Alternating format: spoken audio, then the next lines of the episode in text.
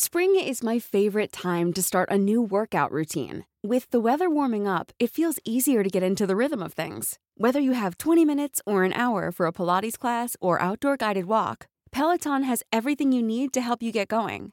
Get a head start on summer and try Peloton risk-free with Peloton Rentals at onepeloton.com slash bike slash rentals.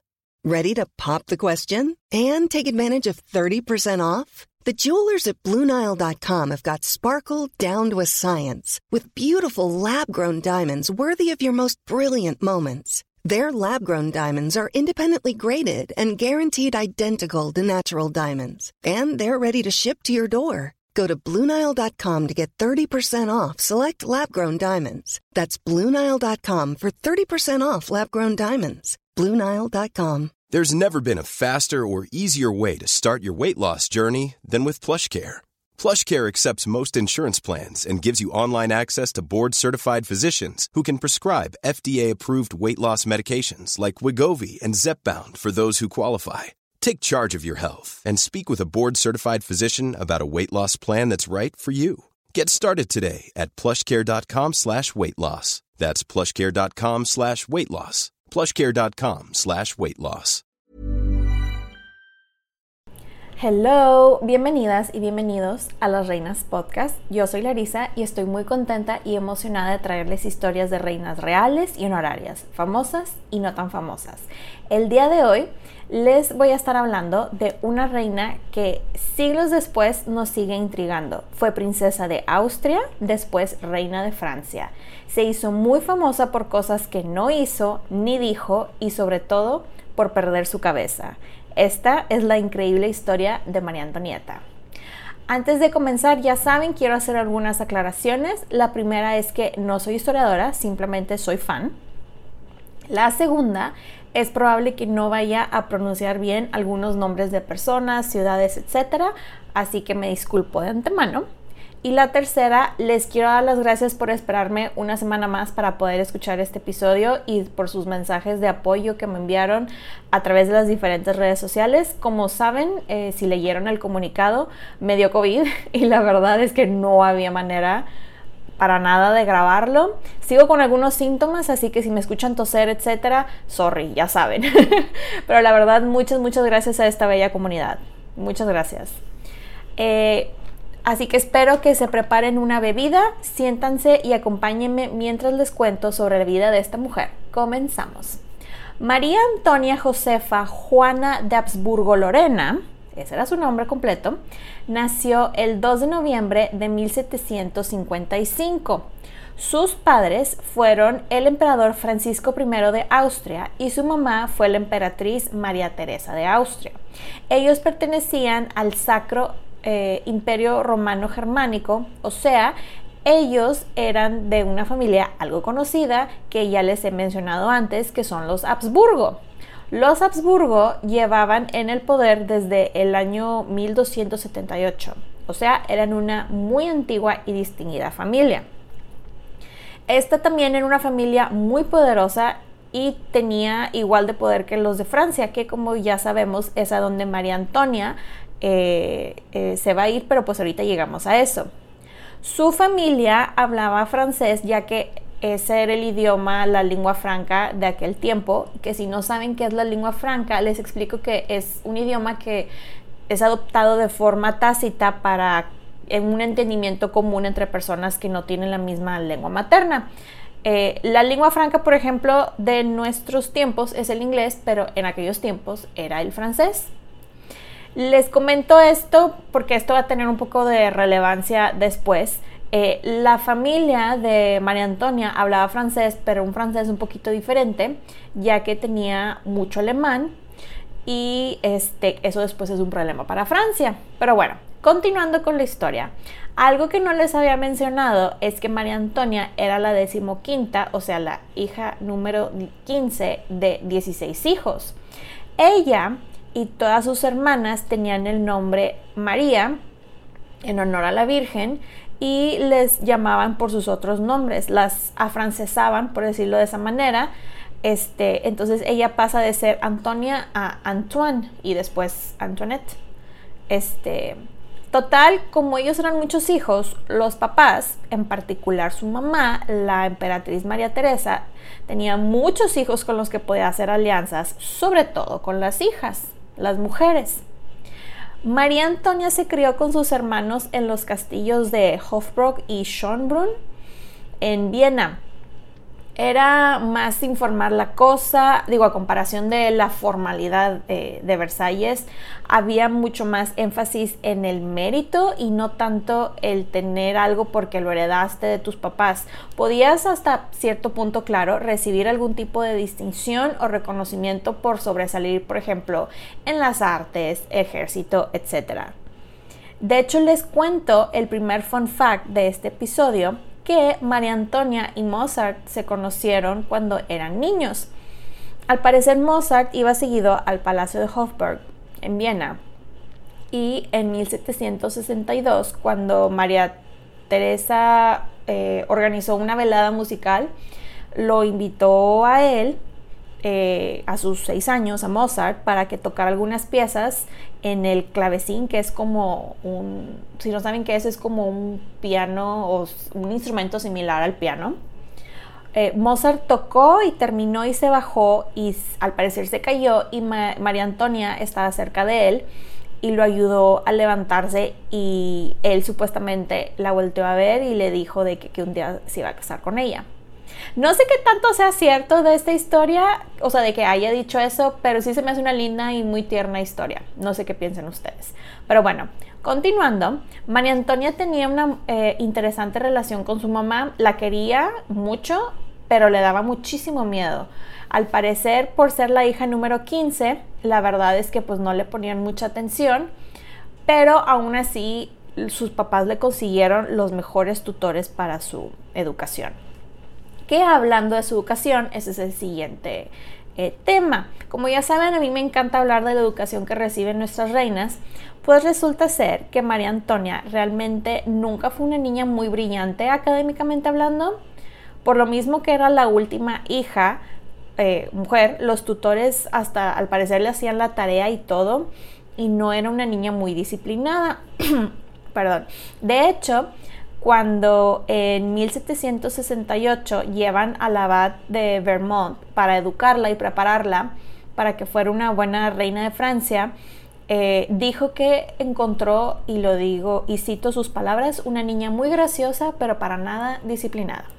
Ahora, no estoy diciendo en ningún momento que ella era tonta, porque al parecer era muy buena bailando y con la música, pero eh, por lo que se sabe, ella no podía estar quieta, o sea, era algo que le costaba realmente mucho. Y según historiadores contemporáneos, ella muy probablemente tenía TDAH, o sea, trastorno por déficit de atención e hiperactividad. Continuando con su historia, aquí se pone interesante la historia en sí de la familia María Antonia, ya que dos de sus hermanas mueren de viruela una después de la otra. Ellas fueron María Juana y María Josefa. Primero falleció María Juana y después María Josefa. El problema aquí es que María Josefa ya estaba a punto de irse, ya tenía sus maletas listas, los contratos de matrimonio, contratos de alianzas firmados y todo el show. Y es cuando se enferma y ahí queda. El problema es que ella iba a casarse con el rey de Nápoles y él estaba esperando una esposa. Entonces su mamá, María, Teresa, le quedaban dos hijas con, con las que podía negociar. Ellas eran María Amalia y María Carolina. Bueno, técnicamente eran tres hijas. La tercera hija era María Isabel, la cual se rumoraba que era la más bella de todas las hijas de María Teresa pero eh, ella la tenían considerada para casarse con Luis XV, de manera que la monarquía francesa tuviera dos reinas austriacas seguidas, pero la quitaron de la lista cuando a ella también le da viruela y su rostro queda marcado y el cuello desfigurado y pues ya, bye. La cosa es que eh, María Amalia era mayor que el rey de Nápoles, era como cinco años mayor que él al parecer y María Carolina era más joven, así que el rey de Nápoles elige a la más joven. La cosa es que María Carolina ya estaba contemplada para casarse con el que sería Luis XVI y había sido entrenada y educada para eso. María Antonia no, para nada. Los franceses se enteran de este cambio de princesa, por decirlo de esta manera, y llegan a la corte en Viena para verla y evaluarla y se dan cuenta de la educación o falta de educación de María Antonia y le reclaman a María Teresa y ella se pone a trabajar sobre eso. Literal, la mandan al equivalente del bootcamp de princesas y aquí es cuando hasta le contratan actores para que le enseñaran a hablar francés bien, cómo se hablaría en la corte francesa y también el abad que les mencioné eh, hace rato Adicionalmente, le hacen un cambio de look. Hablando de looks, vamos a hablar un poco sobre su personalidad y looks. Ella no era la más bella de sus hermanas, pero era considerada muy bonita. Y por lo que todos los reportes coinciden es que ella era una persona muy linda, muy tierna, muy dulce y básicamente era el opuesto a su mamá. Sus hermanos la querían muchísimo y la consentían mucho, al igual que su papá. De hecho, algo curioso que notar es que ella se llevaba muy bien con su hermano mayor, a pesar de que había una diferencia como de 20 años entre, más o menos entre, entre los dos. De sus looks, la describían de la siguiente manera. Una muchacha espléndidamente formada, con un exquisito rostro ovalado, un cutis de color entre lirio y rosa, unos ojos azules y vivos, un cuello largo y esbelto y un caminar digno de una joven diosa. No estoy muy segura cómo caminan las diosas, pero me imagino que caminaban bien, pero obviamente hay un pero. La criticaban este, porque se veía desagradable, supuestamente su mentón, ya que esto delataba, eh, delataba que pertenecía a la familia de los Habsburgo. Y si no saben a qué me refiero, les explico brevemente. Esa familia eh, por tanto mezclarse entre ellos, los miembros de la familia empezaron a salir con deformidades, eh, bueno, y también con enfermedades mentales y otras cosas, pero vamos a enfocarnos a lo físico. Eh, empezaron a salir con deformidades físicas y la más notable y común entre todos los miembros de esa familia era el mentón. En el caso de ella era algo sutil, pero otras personas, en, otras personas de la familia se, se, notaba demasiado y Francia lo notó y fue así de que, ay, se le ve, pero realmente no se le veía mucho. Otra cosa que no les pareció a los franceses y que le armaron un escándalo a la mamá, a María Teresa, fueron los dientes de María Antonia, que no estaban derechos y que cómo eso era posible. No podían tener a alguien con dientes feos en Versalles. A lo cual yo digo, ¿ya vieron con quién la van a casar? Ahorita hablamos de él. Le hacen así un extreme makeover a ella en general, pero énfasis en sus dientes. Le mandan traer a un dentista super VIP llamado eh, Pierre Laveron, quien le hizo un tratamiento, por llamarlo de esa manera, este, un tratamiento llamado el bandó de Fouchard, que básicamente este señor Fouchard es como el padre de los dentistas y el tratamiento que le hicieron es el equivalente a los frenos o brackets. Mm, eh, así es como se dice aquí en México, no sé cómo se llame eso en otros países. El equivalente a eso del siglo XVIII. En el post dedicado a este episodio les voy a poner una foto de cómo se veían esos como frenos o brackets que le pusieron para que se den una idea de lo que sufrió la pobre. Eso sí, les comento, la placa con la que, con la que usaban para alinear los dientes la hacían de oro. Este, pero digo, cabe aclarar, me gustaría decir, ¿verdad? Que el tratamiento que le hicieron para alinear los dientes fueron tres meses, así que ya se imaginarán qué tipo de tratamiento fue. Lo increíblemente doloroso que muy probablemente fue. También le cambiaron su peinado porque al parecer querían eh, disfrazarle la frente porque estaba muy frentona y le mandaron traer a un hombre llamado Sieur eh, Larsenor, eh, quien era el famosísimo estilista que creó el look de Madame du Pompadour, de quien ya tenemos episodio por si lo quieren escuchar, by the way. Y al parecer cuando él terminó dijo que ella quedó lista para Francia. Ahora vamos a hacer una pequeña pausa para hablar del que se convertiría en Luis XVI, el esposo de María Antonia. Su futuro esposo Luis no era así que tú digas un partidazo, un galán en cuanto a looks. lo describían de la siguiente manera. Grande y pesado, torpe en sus andares, sus rasgos un poco españoles, pero nobles, pero sus ojos tenían la pesadez vacuna de los miopes que no ven más allá de tres metros. Interpreten eso ustedes, ¿verdad? Lo dejo su interpretación de... No están describiendo a un galanazo de Hollywood, ¿verdad? Pero bueno, la verdad es que Luis era medio raro, no era muy social, le gustaban los candados, ese era como su hobby, le encantaba jugar con candados.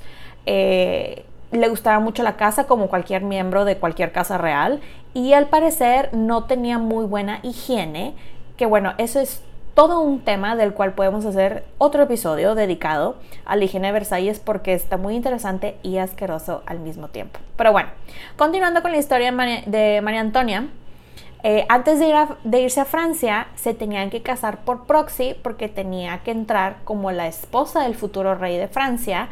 Y esta boda, la boda proxy, es el 19 de abril de 1770. María Antonia llega a la iglesia de los Agustinos en Viena con su hermano Fernando, quien fue su esposo por proxy. Ya imagino lo raro e incómodo, no sé ustedes, que probablemente fue para los eh, amigos, los amigos, los hermanos, perdón, jugar a que se casaban, pero él estaba firmando el nombre de su futuro esposo. Fue una boda en grande, con una increíble recepción, muchísima gente y todo el show. Aquí ingresó a la iglesia como la arquiduquesa eh, María Antonia de Austria y salió como Marie Antoinette o María Antonieta Delfina de Francia. Con decirles que hasta hicieron la ceremonia de la cama, la cual van y los acuestan. Yo obviamente imagino que los acostaron, ¿verdad? Y que les dieron la bendición y luego se pararon o algo así. La cosa es que esta boda proxy se la tomaron muy en serio. Dos días después de la boda, eh, eh, María Antonieta de 14 años y una enorme procesión de 53 eh, carrozas partieron de Austria para encontrarse con la familia real francesa y pues la pobre nunca más regresaría a su patria. Al parecer la manera como la entregan a Francia es como en la película de Sofía Coppola, la de María Antonieta, este, al parecer eh, fue tal cual lo pusieron en la película de que ella llega a un bosque cerca de la frontera en donde tenían una carpa lista para ella y se despide de su gente, del perro y la dicen como francesa y después la llevan cerca de Compiègne y ahí es donde conoce a su esposo Luis, el duque de Berry, el delfín de Francia y a su abuelo Luis XV. Ahora no sabemos qué sintió ella cuando lo vio, porque pues no era así atractivo y no hizo por sacarle plática, por entablar una conversación con ella, pero se sabe que Luis XVI tenía un diario en el cual escribió de ese día, y lo leo tal cual, encuentro con la delfina de Francia. Así que tampoco creo que ella le haya causado una gran impresión a él. A todo esto, no sé si les conté que la familia de Borbón, la familia real francesa y la familia de Habsburgo habían sido enemigos por muchísimo tiempo. Bueno, pues lo fueron y, y precisamente, perdón, eh, los casaron para fomentar esa alianza, ya que venían saliendo de una guerra que le salió muy cara a esas dos familias. A Luis XVI desde chiquito le inculcaron que los Habsburgo eran los enemigos, etc. Y pues se tardó en quitarse eso de la cabeza, por decirlo de esa manera. Al día siguiente los casan nuevamente y, esta vez ya fue la boda de verdad. Tuvieron una boda majestuosa con más de 5.000 invitados en Versalles. Su vestido, me gustaría mencionar que causó sensación. Fue un escándalo ya que no le quedaba bien porque no lo hicieron a su medida o sea, le habían tomado las medidas, pero realmente quién sabe qué fue lo que hicieron porque no le quedaba ese vestido. Y aparte el vestido estaba muy ancho. Eh, al parecer por lo mismo que no le quedaba, se veían partes de su ropa interior y pues cómo eso era posible, ¿verdad? El vestido era de una tela de hilos plata y estaba cubierto de diamantes, por lo que pasó, cuando ella pasó, mejor dicho, por el pasillo de los espejos, ella brillaba como una estrella pero la gente hablaba y, estaban asombrados del, vestido. Eh, al parecer, al final de la celebración, ella y Luis los acostaron enfrente de los testigos, volvieron a hacer la ceremonia esa de la cama. Muchos les desearon suerte, otros se pusieron a rezar. Ahí estaba de hecho un arzobispo quien les dio la bendición y los dejaron para que hicieran su deber. Pero como sabemos, eh, no pasó nada esa noche ni por muchas otras noches. De hecho, se tardaron siete años en hacer su deber. Al parecer, una de las teorías por las cuales se tardaron tanto es debido a los problemas anatómicos que tenía Luis XVI. Y por problemas anatómicos, al parecer, él tenía una deformación genital llamada fimosis, que después lo operaron, lo cual no sé cómo eran las operaciones en aquellos tiempos sin anestesia, pero bueno, Después de la operación ya fue que pudo tener hijos. Otra de las teorías es que simplemente era muy penoso y religioso. Y otra de las teorías es que no le gustaban las mujeres. A María Antonieta le echaron la culpa, obviamente, porque ella es la mujer y por alguna mágica razón es su culpa. Pero al parecer nadie realmente le explicó cómo era eso de hacer los herederos. Al parecer su mamá le dijo que se tenía que someter a la voluntad de su esposo, pero pues eso no es realmente una explicación de cómo salen los herederos, ¿verdad? Ya me imagino su cara de no entendí, pero te voy a decir que sí a la mamá. Una de las personas que le echaba la culpa por no embarazarse era precisamente su mamá. Y realmente María Antonieta no tenía privacidad. Toda la corte se enteraba de las regañadas de su mamá y hablaban todos pestes de ella enfrente de ella, detrás de ella y hasta le gritaban cosas de por qué no había un heredero. Hasta con decirles que metieron al embajador de Austria en la corte de Versalles en el drama de por qué no habían bebés y le decían cosas, es que lo tienes que invitar, lo tienes que incentivar a tu marido, etc. Como saben, o si no les cuento, la Corte de Versalles seguía un protocolo muy estricto y formal en su día a día y ella, a falta de reina de Francia, María Antonieta era la mujer noble con más alto rango y todos tenían que hacerle reverencia y nadie podía hablarle a ella al menos que ella les hablara primero. Es como eh, en la película que si la iban a vestir, la película de Sofía Coppola me refiero, que la mujer noble con más alto rango la vestía y si entraba alguien con un título más alto tenían que volver a empezar y tenían que pasarle la prenda y así ahí estaba la pobre mujer congelada, eh, desnuda mientras se ponían de acuerdo quién le pasaba qué, ¿verdad?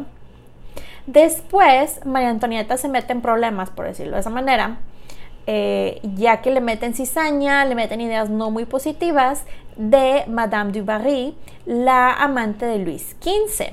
Estas personas que andaban cizañosas eran las tías solteras de su esposo, ya que no aguantaban, no soportaban a Madame du Barry. Después es obligada a hablar con ella y le dice algo así como, hoy hay mucha gente. Y después eh, al parecer sí tuvieron una relación bastante cordial, digo, no eran besties, no eran mejores amigas, pero se llevaban bastante bien. Y digo, a María Antonieta no le convenía echársela a Madame du Barry de enemiga, la verdad. Continuando eh, con la historia, el 10 de mayo de 1774 a sus 19 años se convierte en reina cuando Luis XV, el abuelo de su esposo, muere y ella le escribió las siguientes palabras a su mamá, a María Teresa. ¿Qué va a ser de nosotros? Mi esposo y yo estamos espantados de ser reyes tan jóvenes. Madre del alma, aconseja a tus desgraciados niños en esta hora fatídica. Como sabemos, Luis XVI no fue un muy buen rey. Y no es porque era tonto necesariamente, sino porque era una persona muy indecisa y sus asesores o consejeros se aprovechaban de su inocencia y hacían lo que querían. Ahora que la reina, ahora que ella era reina, ya podía elegir a los miembros de su corte más cercana y tuvo la oportunidad de ayudar a su amiga, quien después se convertiría en la princesa de Lamballe, a casarse. También ayudó a su amiga la duquesa de Polignac, quien era su amiga la rebelde. Eh, como les mencioné hace rato, eh, al inicio de su reinado era bastante popular, pero pues no dura mucho, ya que empiezan con los panfletos que eran este como unos tabloides de esos tiempos y le inventaban un chorro de cosas. Entre esos rumores era que ella era lesbiana, que por eso el matrimonio no se consumaba, que era infértil, que era espía de Austria, entre tantas cosas.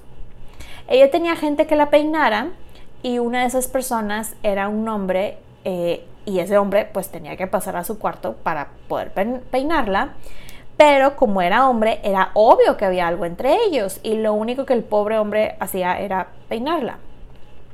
Ahora, algo que sí me gustaría mencionar, que no se habla mucho de ella, es que ella era bastante generosa con personas de escasos recursos. Hizo bastantes donaciones a varias caridades que estaban relacionadas con mujeres y con niños y sobre todo apoyaba a las madres solteras. A las madres solteras era la causa favorita de ella de apoyar.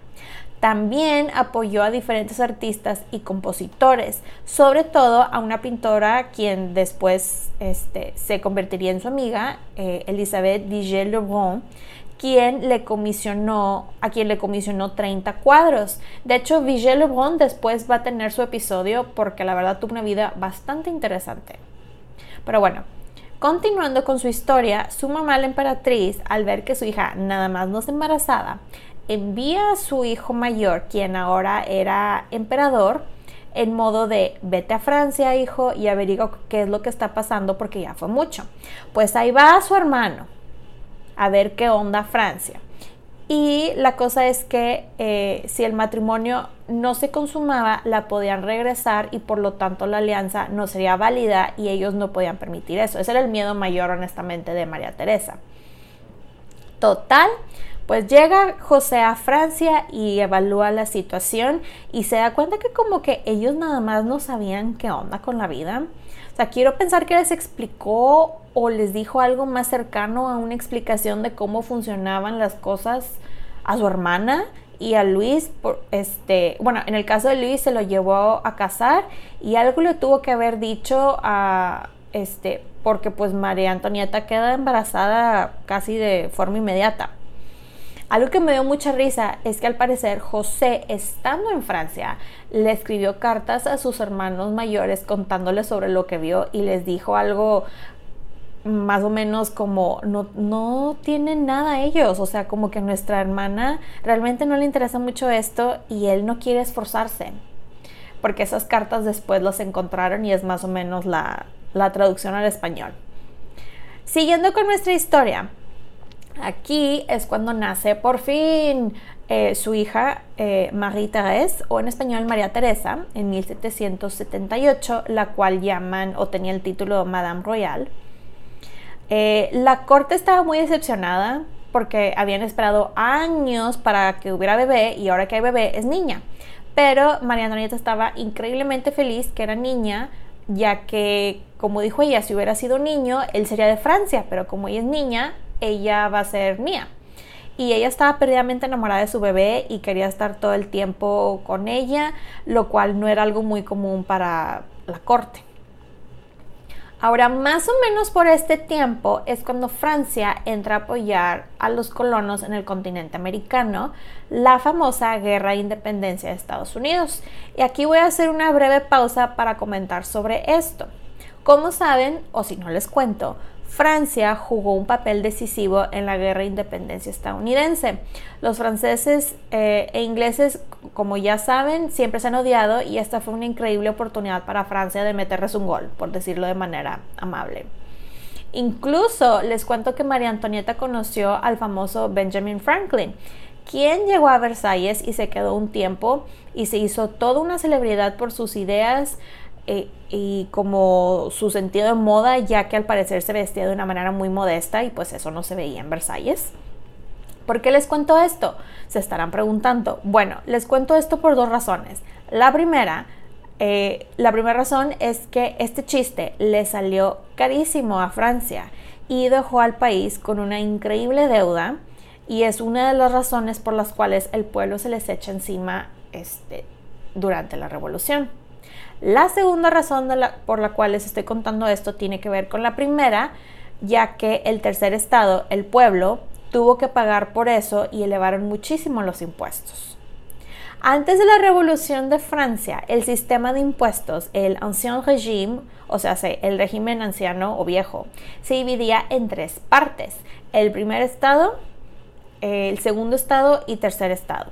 El primer estado era la iglesia, el segundo estado era la nobleza y el tercer estado era el pueblo. La gente común, pues los pobres. El primero y segundo estado no pagaban impuestos, solamente el tercer estado, y ellos eran aproximadamente el 96% del país. Y ellos eran los pobres, así que ya se imaginarán cómo se tomaron la noticia de que estaban pagando una guerra por la que no tenían por qué involucrarse realmente.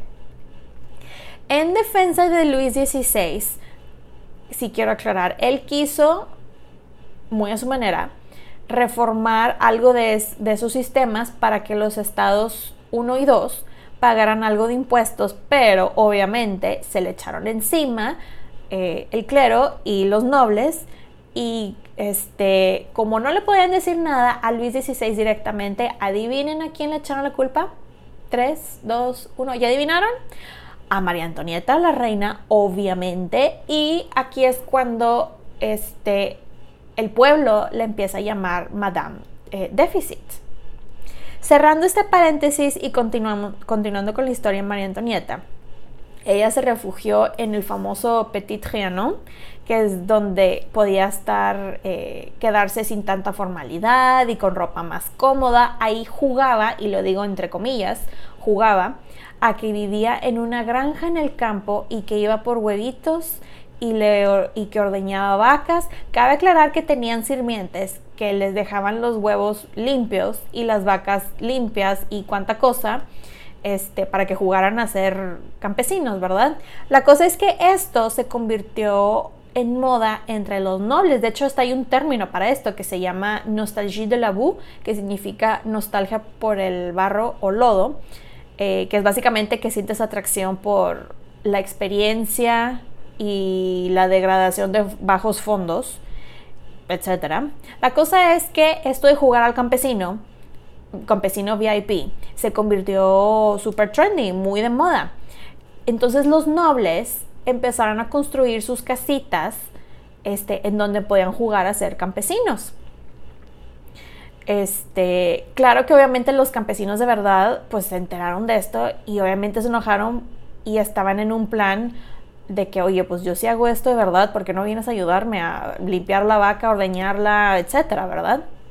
En el Petit Renon es donde tiene muchas de sus famosas fiestas y las apuestas y que, que gastaba en general y hasta le llegó el chisme a su mamá, María Teresa, quien le escribía cartas como ya me enteré que andas gastando, ten cuidado con eso, etcétera.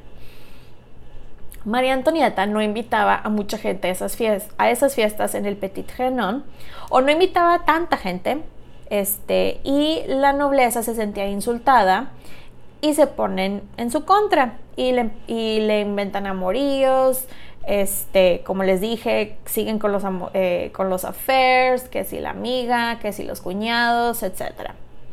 Tiempo después muere su mamá, la emperatriz este, María Teresa, y ella vuelve a recibir a su hermano el emperador y al parecer el hermano volvió a hablar con su esposo porque se volvió a embarazar y esta vez es un niño.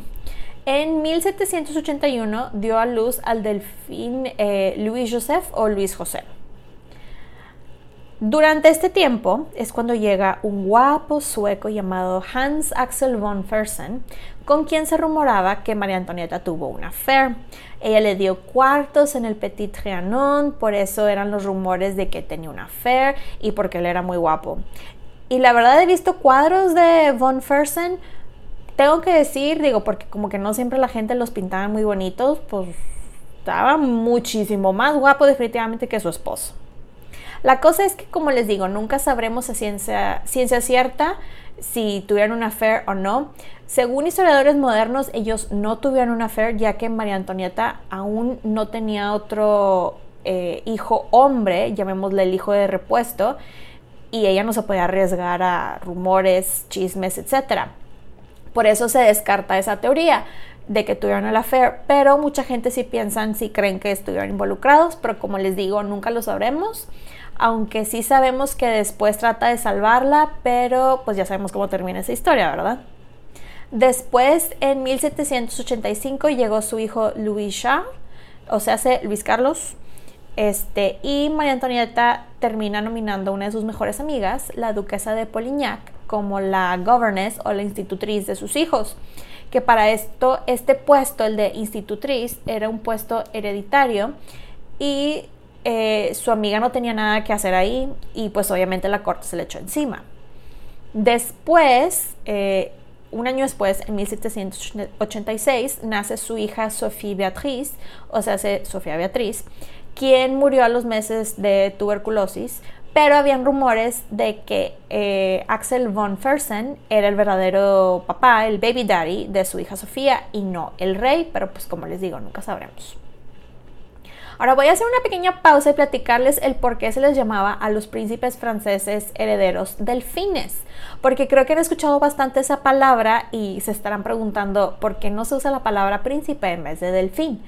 Pues les cuento que este término procede de Dauphiné, que era una antigua provincia situada en el sureste de Francia. Pues había un conde este, llamado eh, Humberto II de Viena, quien le vendió el condado a Felipe VI de Francia en el año 1349. Se lo vendió con una condición y esta era que el heredero al trono francés debería ostentar independientemente el título de Dauphin, que es delfín en español, y hasta tenían el delfín como símbolo en los escudos, armas y toda la cosa. Cerrando el paréntesis y continuando con la historia, pues la reputación, reputación perdón, de María Antonieta cada vez era peor y esto se debe a distintas cosas que las voy a mencionar a continuación.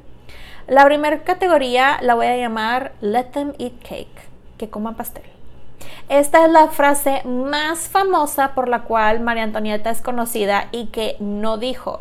Al parecer la frase en francés la original es Qu'il mange de la brioche, este, que ni siquiera realmente es Let them eat cake o que coman pasteles. Eh, al parecer en aquellos tiempos vendían como que el pan para los campesinos eran dos tipos de pan. Era el pan así, el más barato que se podía conseguir y si se acababa ese, tenían que comer el que era como brioche.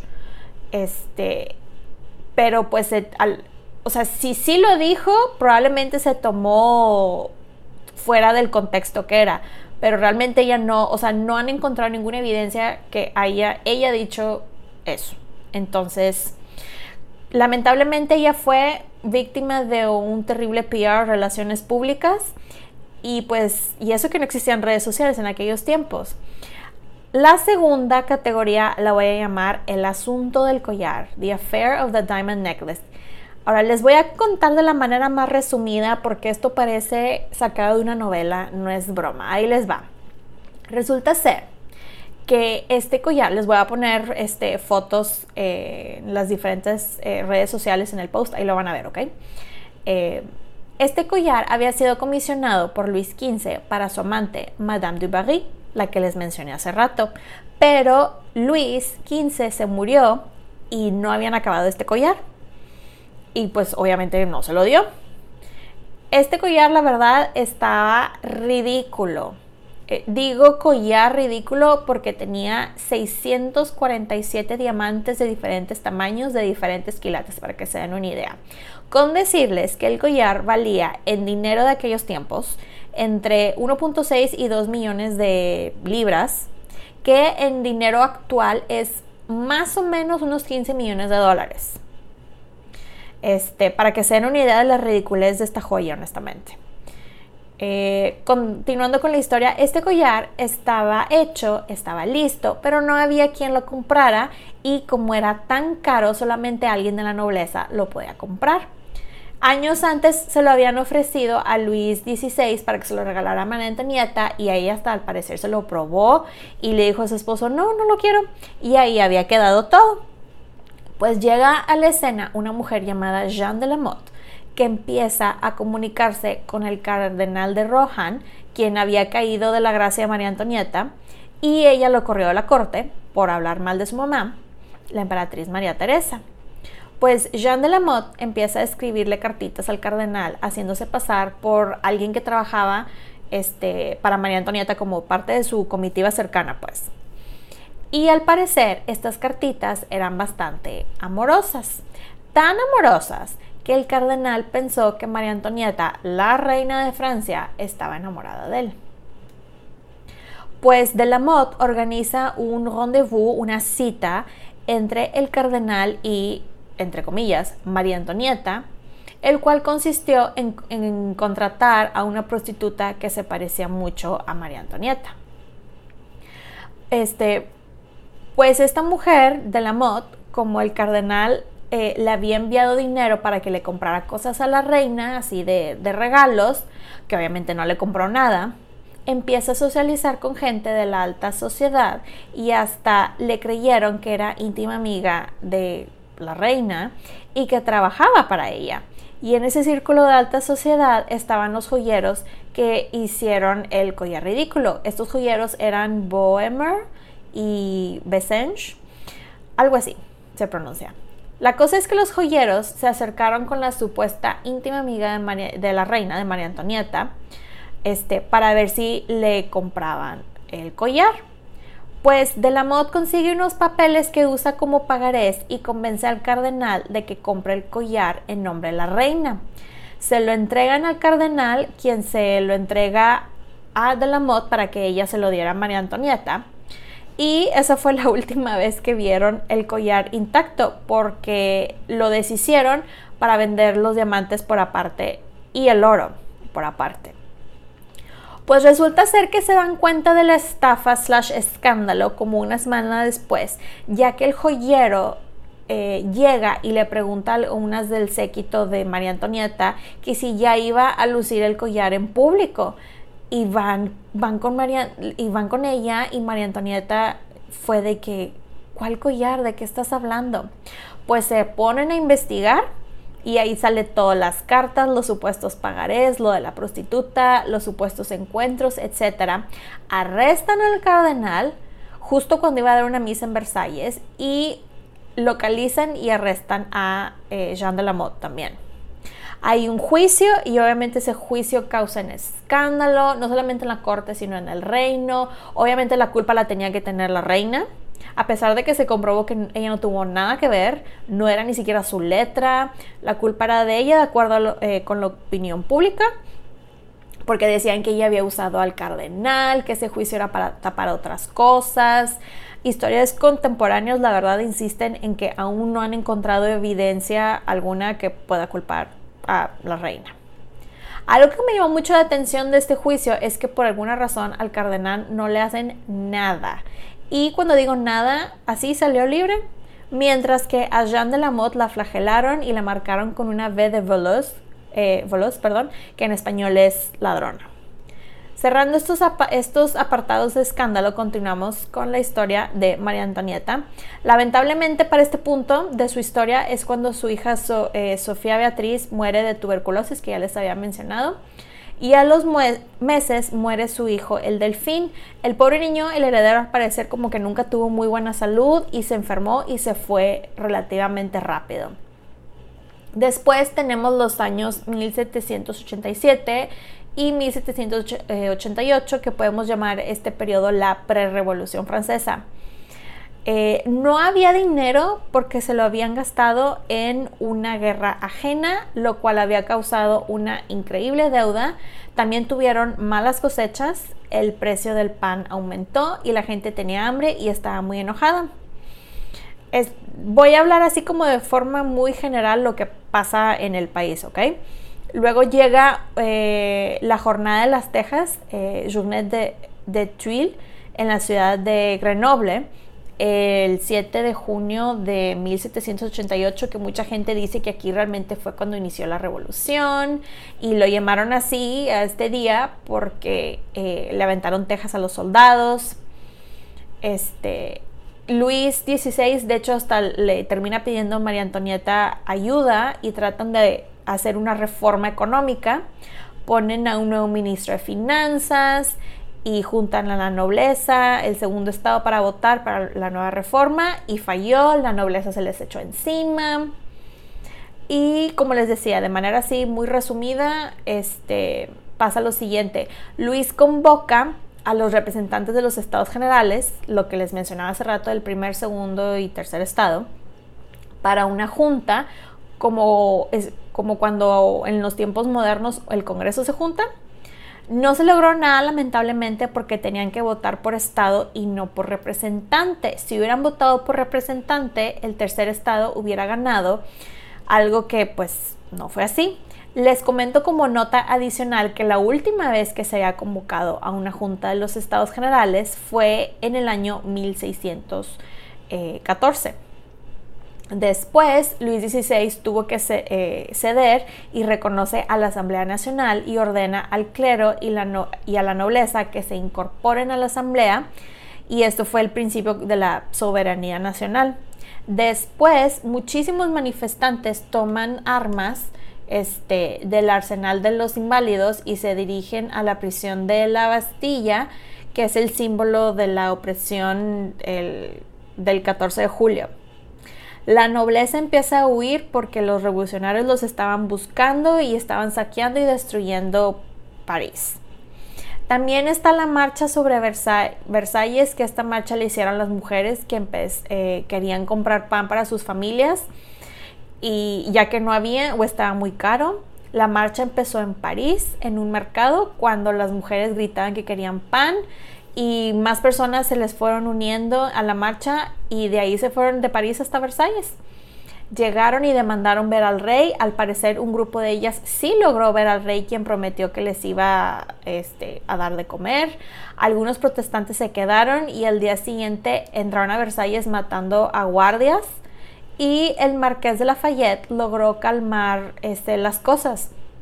No sé si le suena el marqués de Lafayette, pero el marqués de Lafayette, Francia lo mandó durante el tiempo de la guerra de independencia de Estados Unidos y fue una de las figuras claves para apoyarlos en todo ese movimiento. Como les digo, él logró calmar las cosas, estaban exigiendo los manifestantes ver a la reina y pues ahí sale María Antonieta y los recibió en un balcón, tenía muchísimas pistolas apuntadas hacia ella y dicen que los dejaron vivir porque el marqués de Lafayette se hincó y le besó la mano. Los reyes acompañaron a la multitud, que eran originalmente unas 7.000 personas y ahora eran unas 60.000 personas, de regreso a París. Y se mudan al Palacio de Tuileries eh, porque la gente los quería ver. Y por digo que los acompañaron, realmente la multitud se les echó encima y les dijeron, o te vas con nosotros donde te veamos, o te matamos. Y ellos de que, ok, vamos para allá. Ella, y por ella me refiero a María Antonieta, trató de calmar las cosas y recordarles este, de las caridades con las que ella había estado trabajando, pero la gente ya estaba bien harta y decían, lo cual pues tiene sentido, de que porque apoyamos una revolución ajena si podemos hacer una aquí? Nosotros también podemos hacer esta revolución. Aquí llega Axel von Fersen, el supuesto examante y baby daddy eh, de su hija Sofía, quien murió. Llega a Francia para tratar de salvar a María Antonieta, bueno, a ella y a su familia. Hasta los mete en un carruaje, él mismo conduce el carruaje y los deja en un lugar seguro, pero lamentablemente los logran capturar los revolucionarios, revolucionarios, perdón, y los regresan. Después capturan a su amiga la princesa Lambal y hacen un supuesto juicio y como ella no quería decir que odiaba a la reina, la aventaron con una muy enojada multitud que le hicieron unas cosas muy feas, que no les voy a decir porque realmente están feas. Si quieren, búsquenlo online si les interesan los detalles, pero vamos a dejarlo en la torturaron y le cortaron la cabeza. A todos los nobles les terminan quitando sus títulos. Después la gente exige que los saquen del, palacio de Tuileries y los metan en prisión en junio de 1792. La, la, mandan a ella, ahí estaba con sus hijos y el esposo. Y luego En diciembre de 1792 empieza el juicio de Luis XVI y es condenado a muerte en la guillotina por el gobierno revolucionario, declarándolo culpable de conspiración contra la libertad pública y de atentado contra la seguridad nacional. Esos fueron los cargos. Y le dieron la opción de tener una última cena con su familia y la aceptó. Al parecer hay registros que María Antonieta se la pasó llorando toda la cena y que Luis eh, llegó, o sea, le dijo a ella y a los hijos de que no, mañana antes de irme voy a pasar a despedirme de ustedes, que obviamente era mentira, ¿verdad? Pero para que estuvieran un poquito más tranquilos. Y el 21 de enero de 1793, Luis XVI fue decapitado en la Plaza de la Concorde, la Plaza de la Concordia, en París. María Antonieta estaba destrozada y estaban viendo si pedían rescate eh, del sobrino que ahora era el emperador de Austria, que pues, spoiler alert, lamentablemente sabemos que eso no llega a pasar. A ella la separan de sus hijos y ella estaba increíblemente mortificada por las cosas que escuchaba que le hacían a su hijo en particular, porque al parecer lo torturaban demasiado para que dijera cosas feas de ella. El 16 de octubre de 1793 es condenada a muerte por conspirar contra Francia, por promover intrigas de toda especie, de satisfacer sus caprichos desmesurados, arruinando las finanzas del país e incluso de haber mantenido una relación incestuosa con su hijo. Esos fueron sus cargos. Ella estaba sumamente preocupada por sus hijos y hasta le escribió una carta a su cuñada Elizabeth que dice lo siguiente, porque eh, la carta está disponible online. Dice, esa voz, hermana mía, a quien yo escribo esta última vez, acabo de ser condenada, no exactamente una muerte vergonzosa, eso es para los criminales, sino que voy a reunirme con vuestro hermano, inocente como él. Yo espero mostrar la misma firmeza que él en sus últimos momentos. Estoy tranquila eh, como se está cuando la conciencia no tiene nada de que reprocharnos. Tengo un profundo dolor por abandonar a mis pobres hijos. Vos sabéis que yo no vivo más que para ellos. Y vos, mi buena y tierna hermana, vos que por amistad habéis sacrificado todo por estar con nosotros, ¿en qué posición os dejo? Me enteraré por los alegatos mismos del proceso que mi hija ha sido separada de vos. Dios mío, la pobre niña no me atrevo a escribirle. Ella no recibiría mi carta, ni sé siquiera si te llegará a vos. Reciba por medio de esta carta para ellos dos mi bendición. Digo, yo me acuerdo cuando leí esto, dije, wow, qué horror, el no saber qué iba a ser de sus hijos, el estar separada, sus últimas horas viva, etcétera. Ella pensaba que los iban a, ejecutar como al esposo y como le iban a ejecutar a ella. Pues bueno, eh, llegaron por ella en una carreta abierta, en donde ya se imaginarán lo que la gente le gritó, le aventó, etcétera y alrededor de mediodía llegó la carreta a la Place de la Concorde. María Antonieta bajó rápidamente sin necesidad de que la apoyaran con sus manos atadas. Subió a la escalera que conducía a la plataforma donde se hallaba la guillotina de la misma manera y de hecho pierde uno de sus zapatos, el cual les comento que se conserva actualmente en el Museo de, de Bellas Artes de Caen y se afirma que pisó el pie del verdugo con el otro zapato. Sus últimas palabras fueron las siguientes, Señor, te pido perdón, no lo hice a propósito. Los ayudantes del verdugo la colocaron sobre la plancha de madera de la guillotina y este, luego después le colocaron un cepo con forma de media luna para mantener fija la cabeza. la ejecutaron a las 12 eh, horas con 15 minutos, un hombre llamado Henri Sanson cogió la cabeza de María Antonieta por el cuello y se la mostró al público gritando ¡Viva la República! Y la multitud, al igual que en la ejecución de Luis XVI, se quedaron callados y se empezaron a ir lentamente. Su legado. Pues, ¿qué les cuento de su legado? Ha sido una de las mujeres más influentes en cuanto a la moda se refiere. Ella revolucionó el corte este, la corte, perdón, con su forma de vestir, su estilo pues traspasó fronteras ya que no solamente marcó moda en la corte francesa, sino en la de Londres y la de Viena. Eh, hablando de moda, como les decía, pues ella se hizo famosa por usar telas como terciopelo, seda, brocado. sus vestidos pasaron a ser menos recatados y con formas más marcadas y escotes más pronunciados, que para esto en la época era un escándalo. Pero honestamente, creo que el legado principal de María Antonieta es que es una figura trágica. Lamentablemente fue víctima de su tiempo y sus circunstancias. Las mentiras que se difundieron sobre ella fueron suficientes para empeñar su reputación, este, empeñar, perdón, su reputación como su famosísima frase que no dijo que coman pastel. La usaron como chivo expiatorio de todos los males de la monarquía francesa. Muchos consideraron que su muerte era necesaria para el progreso de la revolución. Y, a pesar de todo esto, aún con su trágico final, su leyenda perdura y sigue fascinando a todos. Este, cierro con esta frase que ella sí dijo y es la siguiente. Coraje, lo he demostrado durante años. ¿Crees que lo perderé en, en el momento en que mis sufrimientos terminen? Espero que les haya gustado este episodio. Recuerden que pueden encontrar los episodios de Las Reinas Podcast en diferentes plataformas como Spotify, YouTube, eh, Apple Podcast y Amazon Music. Y también están mis diferentes redes sociales como Facebook e, e Instagram como arroba las reinas podcast y arroba las reinas pod en Twitter. Recuerden suscribirse, darle like, activar la campanita para recibir notificaciones y descargar los episodios y compartirlos. También saben que pueden dejar su rating y review. Muchas, pero muchas gracias por escucharme y por apoyar este proyecto. Nos, nos escuchamos pronto. Bye.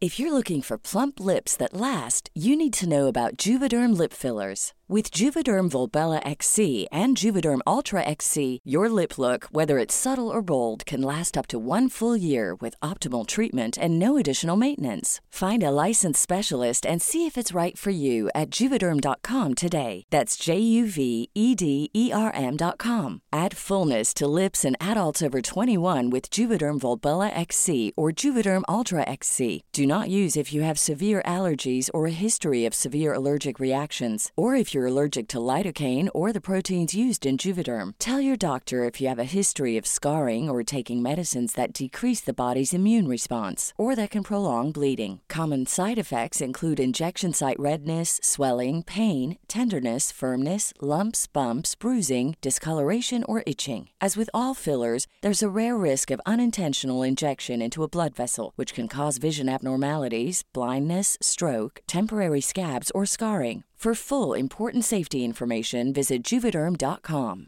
Hey, folks, I'm Mark Marin from the WTF Podcast, and this episode is brought to you by Kleenex Ultra Soft Tissues your ally to help tackle your allergy symptoms this season. I love the change of seasons, but nobody loves pollen and all those other things floating in the air that make you sneeze during this nice weather. Kleenex Ultra Soft tissues are hypoallergenic and allergist approved. So fight back against watery eyes and runny noses without worrying about irritating your skin. For this allergy season, grab Kleenex and face allergies head on.